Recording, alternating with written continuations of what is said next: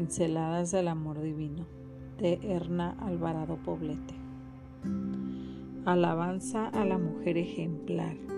Construye su casa. La mujer sabia construye su casa. La necia con sus propias manos la destruye. Proverbios 14.1. Conocer cómo se destruye una casa me resultó muy interesante. La durabilidad y la seguridad de una construcción depende en gran medida de los cimientos que se le pongan. Cuanto más alto sea el edificio que se desee construir, mayor profundidad deberá tener los cimientos que se echen.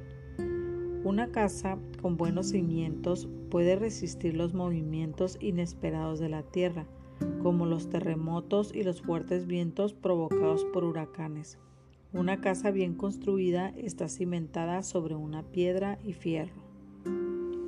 El título y el versículo bíblico de la reflexión de hoy nos presentan a la mujer como una constructora sabia.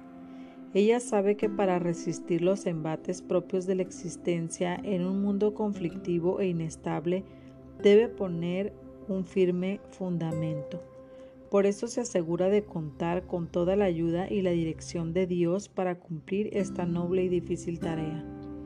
Nunca debe olvidar que la construcción que realiza respecto a su familia tiene como propósito que ésta forme parte de la familia de Dios. Es en el hogar donde los hijos, a través del ejemplo de la madre, aprenden a conocer a Dios en la familia aprendemos a sentirnos valiosos para Dios y para los demás y en ella se forjan patrones de comportamiento basados en el respeto, la consideración, la generosidad y la misericordia.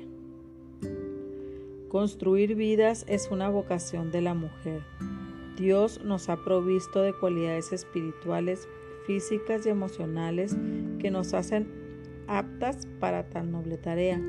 La delicadeza, la dulzura, la calidez y la ternura son algunas de las herramientas necesarias para doblegar la voluntad más obstinada y quebrantar el espíritu rebelde que a veces manifiestan los niños y los jóvenes. Por otro lado, la rudeza, el humor agrio, la insensibilidad y la imprudencia solo consiguen endurecer sus tiernos corazones.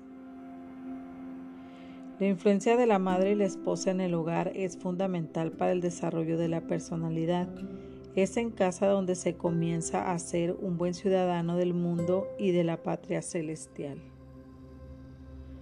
Nuestra obra de construcción será un éxito si cada mañana le pedimos a Cristo, que es la piedra angular y el firme fundamento, que nos provea de valor, firmeza y fe para concluir la obra y presentarnos ante Dios aprobadas como obrero que no tiene de qué avergonzarse.